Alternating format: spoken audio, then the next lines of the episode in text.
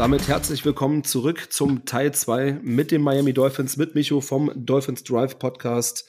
Wir wollen uns doch mal die Free Agency ähm, angucken. Da ist ja einiges passiert. Ich lese Namen wie Tyreek Hill, wie Ingram, wie äh, Raheem Mostert oder Sonny Michel, der ja auch mal bei uns gespielt hat.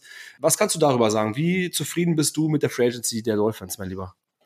Ja, also ähm, wie zufrieden ich persönlich bin, nicht so sehr wie zufrieden man allerdings mit der Verstärkung sein muss, schon sehr. Also das Problem daran ist einfach, ich halte nichts von Blockbuster-Trades. Das ist so, das ist so mein Hauptproblem bei der ganzen Free Agency. Die, die Spieler, die wir geholt haben, das ist absolut, äh, sind absolute Mega-Verstärkungen. Also man sagt immer Speed Kills mit Jalen Waddle und Tyree Kill. Ja, schönen Dank. Also welchen Tod wollt ihr sterben, ne? Mike Gesicki haben wir dann noch dazu. Ähm, die offensiven Waffen sind unglaublich, wenn man dann noch sieht, dass Chase Edmonds und Raheem Mostert sowohl auf dem Boden als auch durch die Luft extrem variabel sind. Und mit Cedric Wilson haben wir dann sogar noch einen Nummer 3 Receiver dazu bekommen. Wir haben unsere O-Line gefixt mit äh, mit Armstead und Williams sind zwei tatsächlich äh, Spieler dazugekommen, aber noch wichtiger ist, dass wir einen neuen O-Line-Coach bekommen haben, von dem wir uns auch von unseren jungen O-Line äh, einen Sprung nach vorne versprechen. Also da muss ich ganz klar sagen, da hat man einiges richtig Gute getan. Unsere Defense war vorher schon gut und haben dann mit Ingram jetzt noch eine sinnvolle Verstärkung hinbekommen. Ja, also äh, da muss ich sagen, leistungsmäßig bin ich zufrieden persönlich habe ich so ein bisschen das Problem, dass ich sage halt Blockbuster-Trades wie für Terry Kill, das fand ich ein bisschen sehr teuer. Das ist wie, sowas fast schon wie ein All-In-Move in meinen Augen. Ja, das wird uns deutlich nach oben katapultieren, muss es aber auch. Weil äh, das rechnet sich nur dann, wenn wir tatsächlich auch einen Playoff-Sieg holen. Ja, ich bin immer ein großer Fan von Inside Out. Also für mich fängt es immer mit der O-Line vorne an. Von ja. daher vielleicht ähm, ähm, da mal drei, vier Worte zu. Ähm, ich habe jetzt hier als Center Connor Williams ähm, im ESPN Death Chart. Ist das korrekt? Das ist noch die Frage. Also da ist noch sehr früh äh, was zu sagen. Entweder er oder Michael Dieter. Das Problem ist, Connor Williams war auf Guard immer relativ gut. Er wird wohl auf Center ausprobiert werden, hat aber noch nie wirklich Center gespielt. Also schon mal Schwachstelle in der Mitte. Ich sehe eher Michael Dieter dort. Okay. Dann als Guard äh, Herrn Eichenberg und Herrn Hund. Nein, Herr Hand. Herr Hand. Und da hätten wir dann halt eben Williams und Hand. Und Eichenberg und Kindley wären dann die Backups. Okay, ja, taugen die was? Wo sind die her? Also für unsere äh, Zuhörer mal, die sich jetzt ja nicht so mit dem äh, äh, Meeresumfeld beschäftigen. Also, ähm, das sind Spieler, die noch einen Sprung nach vorne machen können sage ich, sowohl Liam Eichenberg, jetzt ein zweites Jahr kommt, als auch Solomon Kindley, war ein Fünftrunden-Pick, der jetzt in sein drittes Jahr kommt. Da hoffen wir jetzt vom O-Line-Coach, dass die noch, noch einen Sprung nach vorne machen.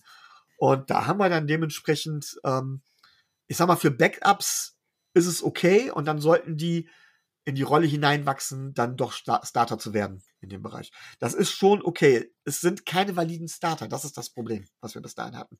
Okay, wenn Interior O-Line ähm, auf jeden Fall, ich sag mal, die, die, drei Wackelkandidaten sind. Was ist bei euch auf den Tackeln los? Terran Armstead und Austin Jackson? Ja, was heißt Wackelkandidaten? Also das Problem ist, wir werden unsere O-Line ein bisschen durcheinander würfeln. Ähm, ganz klar ist, Armstead, ich glaube, da brauchen wir gar nicht drüber reden. Armstead ist, ein, ist eine absolute Top-Verpflichtung. Ähm, und ja, er wird wahrscheinlich zwei, drei Spiele ausfallen, weil er halt nie immer eine komplette Saison durchgespielt hat. Aber das ist schon okay. Der fixt tatsächlich eine komplette Seite. Connor Williams ist ein guter Guard. So. Und dann Robert Hunt ist auch ein guter Guard. Und damit hast du ja schon drei von fünf Positionen in der O-Line besetzt. Wenn du jetzt sagst, Michael Dieter spielt Center, tatsächlich bin ich persönlich damit nicht ganz so fein. Meine beiden Kollegen Rico und Tobi sagen, nee, Dieter ist ein verdammt guter. Ich hätte lieber noch einen stärkeren gesehen. Ähm, Michael Dieter ist vielleicht Durchschnitt, etwas unterdurchschnittlich. So, das heißt von wegen, du hast tatsächlich einen Tackle, und den Spot, da kämpfen eigentlich Eichenberg und Jackson drum. Eichenberg ist eigentlich von seiner, von seinen Trades her ist er eigentlich eher Guard. Da wäre er besser aufgehoben als, ähm, als auf Tackle. Jackson hat aber bisher nie seinem First-Round-Status gerecht geworden. Und tatsächlich war Eichenberg, obwohl er eher Guard ist, auf Tackle stärker als Jackson auf Tackle. So, da ist tatsächlich immer noch unsere Schwachstelle. Wenn wir davon reden, was wir in der Offensive für Schwachstellen haben, dann ist es die O-Line. Das muss man ganz klar sagen. Aber wir reden hier, wir waren letztes Jahr quasi, ich glaube, wir haben die 32. O-Line gehabt. Wir reden von der Verbesserung, dass wir irgendwo wahrscheinlich eine O-Line irgendwo um Platz 20 rum haben werden. Und ich finde, das ist schon eine deutliche Verstärkung. Also zwischen 15 und 20. Natürlich geht immer noch was nach oben. Da hoffen wir uns halt von den jungen Spielern eine Verbesserung. Aber selbst das müsste schon einen deutlichen Sprung nach vorne ermöglichen. Ja, vor allem, wenn man bedenkt, ähm, dass ja ähm, ähm, Tua Wurf behindert ist, also äh, Linkshänder. Ähm, sprich, seine Blindside ist ja der Right Tackle. Und ähm, wenn ihr da noch ein bisschen stärker die Probleme habt als auf Left Tackle mit Teron Armstead, selbst wenn er jetzt zwei, drei Spiele vielleicht noch ausfällt, ist es halt, ähm, ja, die, die Interior O-Line nach rechts raus, äh, die noch ein bisschen wackelt und vielleicht im besten Fall in die Mitte äh, der, der, der Rangliste tendiert, also unteres Mittelfeld O-Line. Ähm, sprich, da dürfen sich äh, Bentley, Judan, Uche und Co. austoben. Ähm, über Freischüsse freuen. Na, ich glaube nicht mehr so sehr wie letztes Jahr. Ich ja glaube, gut, ein bisschen was wird schlechter, das stimmt schon, aber. Äh, Ich glaube schon, äh, ich glaube schon, dass die O-Line äh, einen deutlich, also ich sag mal so, wenn wir jetzt einfach mal so reden würden, ist sie doppelt so gut wie letztes Jahr. So, und das ist schon eine Verbesserung. Äh, ja, ich glaube, Ja, ja. darüber kann man reden. Okay, also wir wollten auch nur mal rausarbeiten, weil wir jetzt ja so gesehen äh, erstmal bei der Offense jetzt ja ähm, euer Team ähm, uns anschauen und ähm, da, da habt ihr natürlich recht mit Tight End, Catching Backs, ähm, mehreren Running Backs generell in der Tiefe und natürlich euren Speedster Receivern werdet ihr natürlich vielen Teams, so auch uns, Probleme bereiten können. Bei euch kommt es halt mehr oder weniger darauf äh, an, ob Tour überhaupt die Chance hat, einen Ball anzubringen. Ähm, sprich, ob eure O-Line hält. Das ist halt mehr oder weniger euer Nadelöhr. Damit steht und fällt der erfolgreich, äh, Erf- Erfolg eurer Offense. Jetzt kommt auf der anderen Seite, Tour hat letztes Jahr bei schlechtem Playcalling und der schlechteren O-Line schon Bälle angebracht. Tja, das ist das Problem, wenn man vielleicht äh, Ted Karras abgegeben hat. Den äh, hätte man jetzt ganz gut einarbeiten können auf Guard oder zumindest auf Center. Aber der hat bei den Bengals unterschrieben für 12 Millionen. Ja, ähm, da auch sa da sage ich danke Brian Flores. Ich erinnere mich übrigens an unser Gespräch vom letzten Jahr, dass wir um die Center Karras und Andrews äh, streiten und wer jetzt von denen zu euch kommt. Im Nachhinein als äh, Rückblick, keiner war es, alle waren bei uns. Ja, Ähm, ist, so, ist soweit okay. Also ich, ähm, ich hätte gerne Tyler Linderbaum gehabt, aber da hatten wir ja da keinen Draftpick für. Ich bin auch der Meinung, dass Center, also wer den Dolphins Drive mal hört, der weiß, dass ich meine, dass Center eine neuralgische Position ist. Da müssen wir auf jeden Fall was tun. Ähm, wenn ich nochmal überlegen würde, wäre halt eben unsere, unsere Schlüsselverpflichtung für die O-Line halt eben Taron Armstead und vor allen Dingen unser neuer O-Line-Coach. Weil ähm, von dem versprechen wir uns halt relativ viel. Und dann sieht's auch wieder anders aus. Ja, Micho, vielleicht könntest du ja vielleicht nochmal, äh, weil du es vorhin angesprochen hattest, äh, Tyreek Hill und seinem Preisschild, ähm, ja, du hattest gesagt, du warst jetzt kein Fan davon, aber könnte er ein Impact sein jetzt? Also Sport, sportlich ist das gar keine Frage. Ähm, Tyreek Hill in Kombination mit Jalen Waddle zeigt mir die Defense, die davor nicht Angst hat. Muss man ganz klar sagen. Also wie gesagt, das heißt Speed Kills.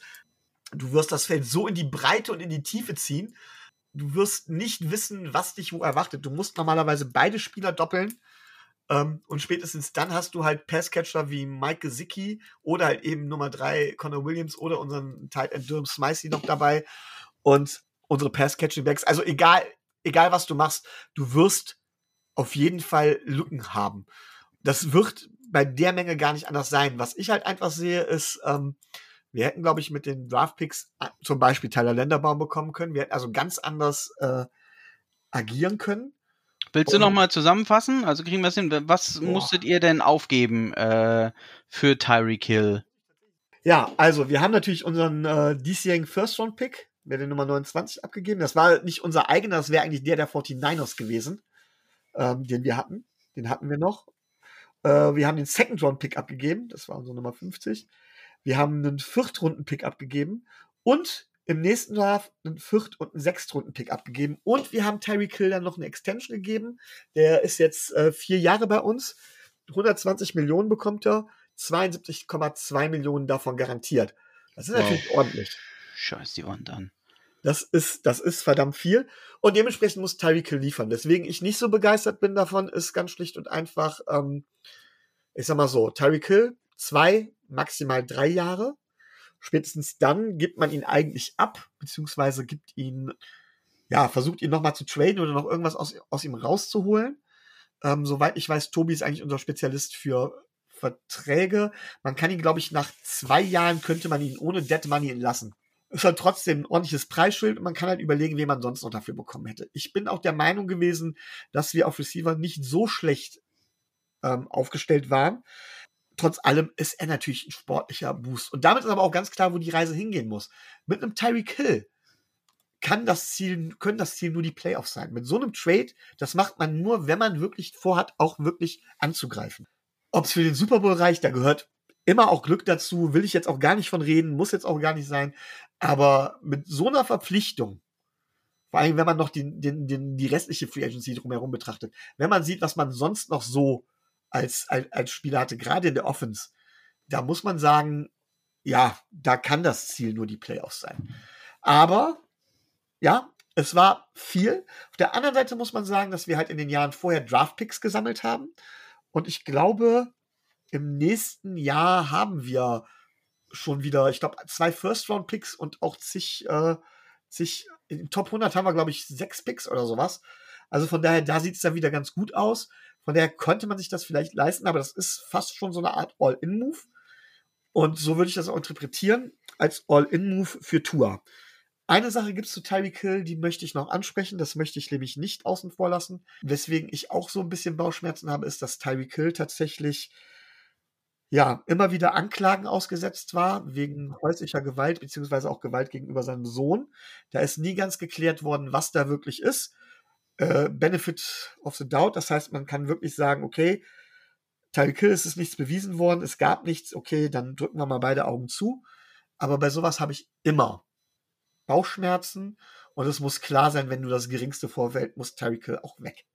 Ja, dafür hast du natürlich viel bezahlt, ne? Aber ja. ähm, in diesem Zusammenhang äh, für uns natürlich eine der spannendsten Personalien äh, ist dann ähm, Devante Parker. Der war natürlich ein Stück weit über dann bei euch. Und wenn du gerade eure Picks für nächstes Jahr ansprichst, ähm, einer davon kommt von uns, nämlich der Drittrunden-Pick 23 von den Patriots habt ihr und ihr habt uns Devante Parker mit einem Fünftrunden-Pick in diesem Jahr, also den haben wir schon ausgegeben, zugeschustert. Ähm, wie, wie, ist, wie ist deine Einschätzung dort?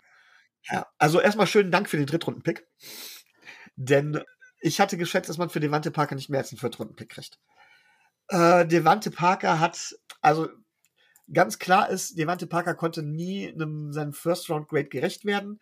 Ähm, das lag an verschiedenen Dingen erstmal das Positive. Er ist ein physischer Receiver, äh, der bei Contested Catches sehr, sehr, sehr oft gewinnt. Ja, das stimmt. Allerdings ist er ein sehr schlechter Route. Er kreiert kaum Separation. Und das größte Problem ist, er kann ein 1000 Yard Runner sein. Ein 1000 Yard Runner sage ich schon, Entschuldigung. Ein 1000 Yard Receiver äh, mhm. sein, wenn alles passt. Mit alles passt meine ich dementsprechend, wenn das System passt, wenn er das entsprechende äh, Load of Target bekommt, ähm, aber vor allen Dingen, wenn er fit bleibt. Und das hat er nie wirklich geschafft. Fünf Jahren, fünf oder sechs Jahren, die er bei uns war, war er eine Saison lang wirklich mal verletzungsfrei. Ansonsten hat er immer irgendwelche Wehwehchen. Und das ist halt das Problem. Das heißt, von wegen dann, entweder hat, konnte er da nicht spielen, oder aber er spielte mit 80 Prozent oder er war in der Vorbereitung gehandicapt oder was auch immer. Das führte auf jeden Fall immer dazu, dass er nie wirklich großartig werden konnte. Sag mal so, er wird bei euch wahrscheinlich, so wie ich euer Wide Receiver Core im Kopf habe, wahrscheinlich sofort Receiver Number One werden, Target Number One auch.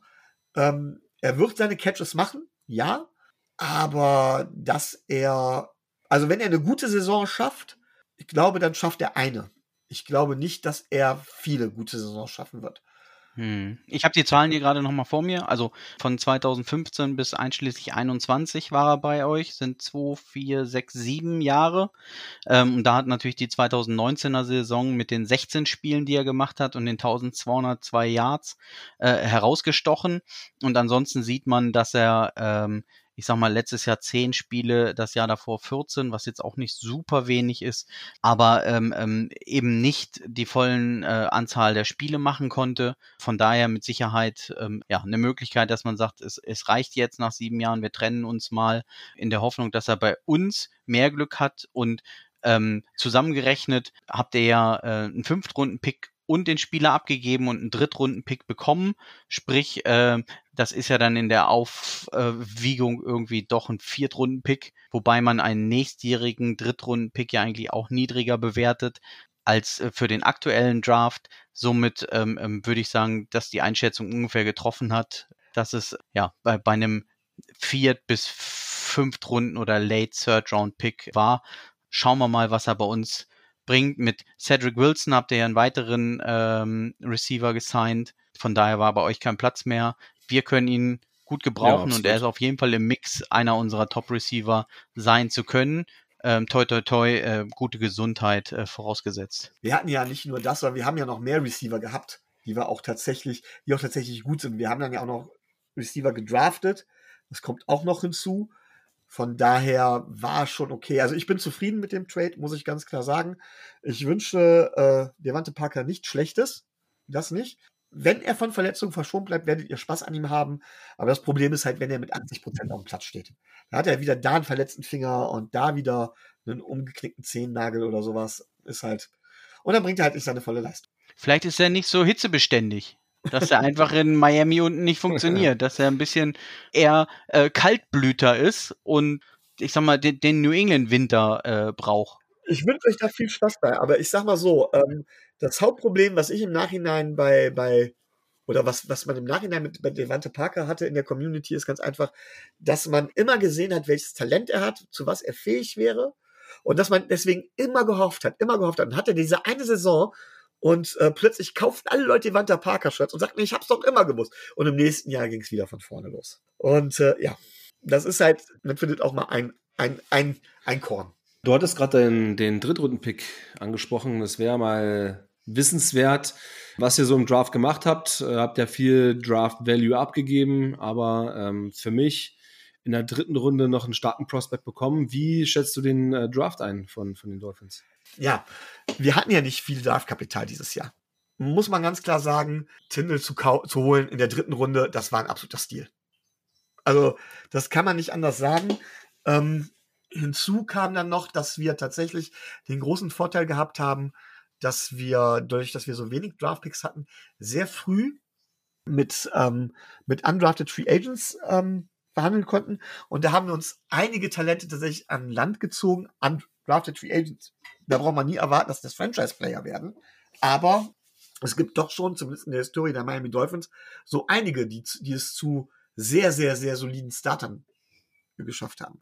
Also da muss man ganz klar sagen, mit dem begrenzten Kapital, was wir zur Verfügung gehabt haben, haben wir das fast schon das Optimum rausgeholt, würde ich sagen. Oder es ist das Optimum.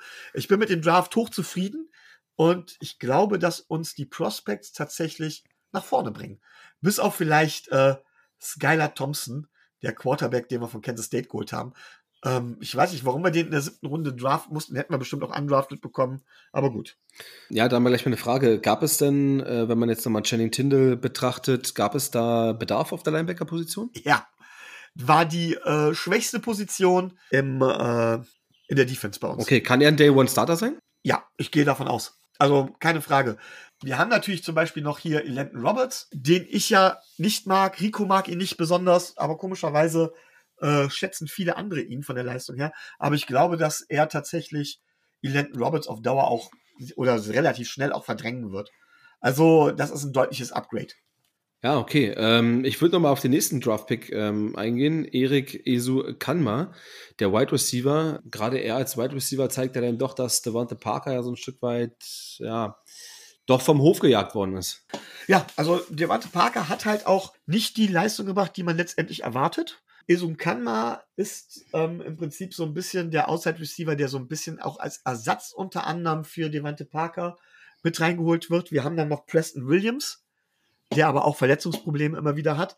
Das Problem ist, dass halt wir halt viele Receiver haben, die vor allen Dingen auf Speed gesetzt haben und dass man halt mit Esun Kanma halt eben, nachdem man Devante Parker hat gehen lassen, tatsächlich noch eine, noch eine Position besetzt hat, einfach eine Art Receiver, die man dann nicht mehr im Roster hatte, nämlich halt eben diesen Big Buddy Receiver. Und äh, da ist Esun Kanma, hat da eine Chance, aber ich sehe Esun Kanma irgendwo auf Wide Receiver Position 5 oder 6 im Moment. Mit viel Glück 4, aber im Moment sehe ich ihn noch nicht so weit vorne. Esung kann man so machen, äh, wenn es gut läuft. Ja, also ich bin der Meinung, dass den konnte man tatsächlich holen. Ich kannte ihn vor dem Draft tatsächlich nicht. Ähm, wir haben uns mit Jan Wegwert, dem College-Experten von Downset Talk, unterhalten. Da haben wir auch eine Folge zu gemacht. Und er sagte, Esum Kanma wäre einer seiner, äh, seiner Lieblingspicks dann auch gewesen, den er auch eigentlich als Receiver höher gesehen hätte. Wo ich sage, okay, er sagte von wegen, wir werden viel Spaß an ihm haben. Ich hoffe es. Ja, und dann wollen wir mal sehen. Aber ähm, ja, wäre dann auch für einen Viertrunden-Pick äh, in der Offense auf Wide Receiver vielleicht ein bisschen viel verlangt, wenn man sieht, dass ihr, wie gesagt, Tyreek Hill, Jalen Waddle, äh, Cedric Wilson ähm, da noch habt. Dann Lynn Bowden, Trent Sherfield, solche Leute. Ähm, in dem Mix ist er mit Sicherheit mit dabei und muss sich seine, seinen Platz erkämpfen. Ja, ganz klar. Sehr gut. Was habt ihr denn sonst noch so für Zugänge? Ja gut, wir haben Cameron Good, den, äh, den Edge Defender, äh, den haben wir noch gedraftet, aber der wird auch keine große Rolle spielen.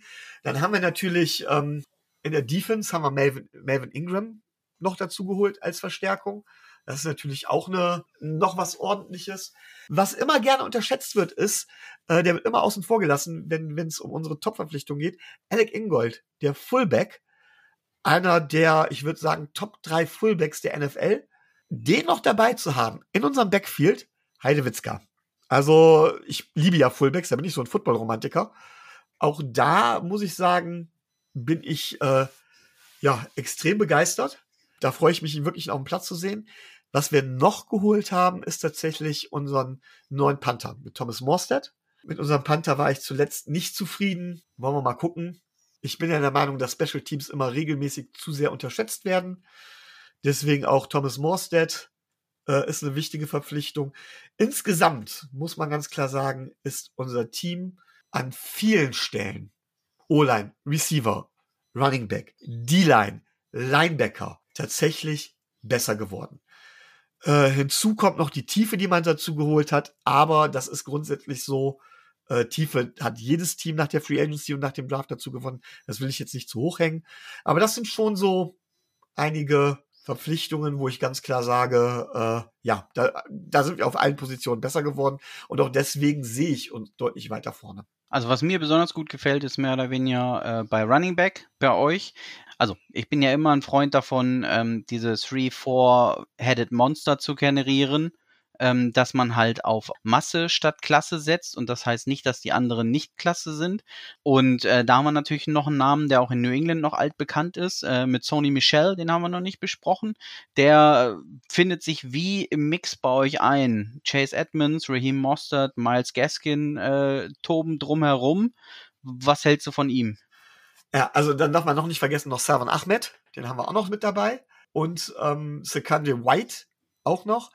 Also da werden einige über die Klinge springen müssen. Leider Gottes. Mm. Muss man ganz klar sagen. Und meiner Meinung nach ist es ganz klar, dass Chase Edmonds bei uns Running Back Nummer eins ist. So. Ja, und jetzt wird schwierig.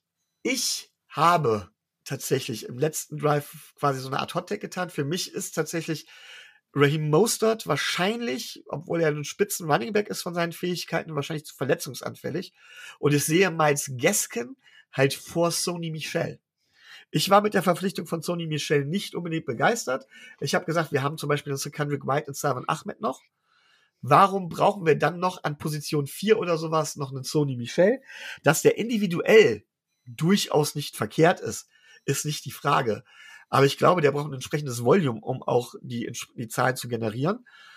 Und das wird er bei uns nicht haben in so einem, in so einem Committee, wo sich, wo tatsächlich extrem viel äh, das Ganze aufgetaut oder aufgeteilt wird vom Volume her, glaube ich, wird er nicht so die spitzen Zahlen haben. Also ich sehe ihn im Moment als Running Back Nummer drei, aber auch nur weil Roman Mostert verletzungsanfällig ist, dann wäre er Running Back Nummer vier. Dann ist die Frage, wie viel Zeit er sieht und dann, bei so wenig Zeit hätte ich doch vielleicht eher so einen Secondary White oder Simon Ahmed lieber auf dem Platz gesehen. Deswegen bin ich da nicht so begeistert von. Ja, ich weiß nicht, was ihr für Erfahrungen mit ihm gemacht habt. Ich weiß nicht, wie beliebt er bei euch letztendlich war. Ja, ich weiß gar nicht, ob es um, unbedingt um Beliebtheit ging, sondern ähm, dass man halt für einen für einen Late First Round Pick noch irgendwas zurückkriegen musste, ne? Und ähm, da ist ja immer auch bei uns dieser dieses Verbrauchsgut Running Back. Da konnten wir, ähm, ich sag mal, günstig nachlegen mit Rookies, äh, also allen voran dann Damian Harris und Ramondre Stevenson aus den letzten Jahren und jetzt natürlich in diesem Jahr auch nochmal so dass man sagt, äh, bevor man jetzt irgendwie mit Sony Michel in Gespräche gehen muss, ähm, dass der äh, auf einmal äh, Geld verdienen will, dann holst du lieber noch das Maximum raus und guckst, ähm, ähm, dass er noch weggetradet wird ähm, ähm, oder woanders hingeht. Ich glaube, das war so ein, so, ein, so ein Luxusproblem damals. Ne? Also so wie ähm, die Bills dieses Jahr, die mit Kaye Elam ähm, so gesehen eine, eine Mini-Lücke geschlossen haben. Der na, in der nächsten Runde wäre er nicht mehr da gewesen, aber ähm, von daher war es ein, ein besserer Value-Pick, aber dass man sagt, äh, in dem Jahr hatten wir mit Isaiah Wynn ähm, noch einen First-Rounder und äh, zum Ende hin unseren eigenen und ähm, boah, was machen wir, bevor wir jetzt irgendwo noch die Nummer drei auf Position X machen, holen wir uns einen der besten Running Backs aus dem Draft, selbst wenn er dann jetzt in der Runde überzahlt ist. Aber damit hast du ja wieder die Fifth-Year-Option gekauft. Also bevor du mit dem Typen überhaupt in Vertragsverhandlungen gehen musst, kannst du ihm einfach nochmal die Fifth-Year-Option aufdrücken. Ich hätte es jetzt auch nicht so gemacht, aber ähm, kann aufgrund der, der Umstände damals äh, es nachvollziehen. Und ich sag mal, alleine äh, durch seine ähm, Playoff-Performance und dem Super Bowl gegen die Rams war es, glaube ich, wo er seinen Stempel ein Stück weit aufdrücken konnte, äh, hat es sich ausgezahlt. Ne? Also wenn ich für, für einen Ring First Rounder opfern muss, würde ich das jedes Jahr machen und äh, wäre dann gut dabei. Also ich sehe es ein bisschen anders bei, ähm, bei Sonny Michel. Keine Frage, er war gut, aber ich finde, bei den Patriots hast du ja nie den Nummer 1 Running Back und ähm, deshalb sehe ich es ein bisschen anders da in der, in der ersten Runde einen Running Back zu nehmen. Generell, also auch bei Clyde Edwards Hilaire, bei den Kansas City Chiefs. Ja, das sind grundsolide Läufer, aber wenn du in der ersten Runde einen Running Back holst, und das ist jetzt nur meine Meinung, dann muss es so einer sein wie Derrick Henry, ja, der wirklich ein Top 10 Pick ist. Anders ist es halt so, dass beim Running Back diese Halbwertszeit einfach zu schnell oftmals eingeholt wird und man einfach gar nicht diesen Value bekommt. Und na klar, man kann es jetzt natürlich äh, verbinden und sagen, äh, mit Sonny Michel haben wir den Super Bowl Ring geholt, aber vielleicht hätten wir es auch mit jedem anderen geholt. Ja, also er alleine war jetzt natürlich nicht dafür verantwortlich, den Super, Ring, äh, Super Bowl Ring zu holen. Von daher, ja, war die erste Runde damals für mich etwas zu früh für ihn. Aber die Frage ist halt, musste man wirklich einen First-Round-Pick für ein Verbrauchsgut ausgeben? Das ist halt so die Frage, die ich stelle. Äh, äh, da kann man sich mit Sicherheit drüber streiten. Okay, kommen wir noch zu einer kleinen Spielerei, die wir uns ähm, überlegt haben, ähm, gerade für unsere AFC East Gegner. Also wir haben nochmal Strengths of Schedule geschaut, äh, die Patriots ähm, auf 16, die Dolphins an 21, also in der leichteren Hälfte äh, des Spielplans und zu dem würde ich jetzt auch kommen wollen. Ich hau einfach mal eure 16 Spiele nacheinander raus. Ja, können wir machen. Und du, Micho, sagst immer nur Sieg oder Niederlage. Und ähm, der Fabi macht sich Striche und dann gucken wir mal, was wir für einen Rekord für euch äh, rauswürfeln. Geht los. Woche 1, äh, was ganz einfaches. Äh, die Patriots kommen euch besuchen. Sieg. Zu den Ravens. Niederlage. Ihr empfangt die Bills. Niederlage. Ihr müsst zu den Bengals. Sieg. Ihr müsst zu den Jets. Auch da siegen wir. Die Vikings kommen euch besuchen. Ja, die schlagen wir. Ähm, die Steelers kommen euch besuchen. Hm, auch die schlagen wir. Ihr müsst zu den Detroit Lions. Schlagen wir. Ihr müsst zu den Chicago Bears. Schlagen wir. Die Cleveland Browns kommen zu euch. Schlagen wir. Die Houston Texans kommen zu euch. Schlagen wir. Ihr müsst nach San Francisco zu den 49ers. Verlieren wir. In LA gegen die Chargers. Werden wir verlieren. Zu den Bills. Verlieren wir. Zu Hause gegen die Green Bay Packers. Verlieren wir. Ihr müsst zu uns, zu den Patriots. Traditionell verlieren wir das. Und zum Abschluss der Saison kommen die Jets nochmal. Die besiegen wir. Okay. Okay, das macht einen, äh, einen Rekord von 10 zu 7. Das müsste, denke ich mal, doch für die Playoffs reichen. Ich denke aber, das soll es erstmal gewesen sein. Lieber Micho, vielen, vielen Dank für den Einblick. Unsere Community ähm, ist über die Dolphins äh, weitestgehend aufgeklärt. Wir sehen uns ja auch im ersten Spiel. Vielleicht können wir da nochmal ein Game Preview oder ein Game Recap auf die Beine stellen, auch mit den anderen Jungs. Äh, Grüße gehen raus an der Stelle. Und ansonsten, äh, ja, viel Erfolg für die Saison, mein Lieber. Bis dahin. Danke euch auch. Ciao. Ciao, ciao. Macht es gut.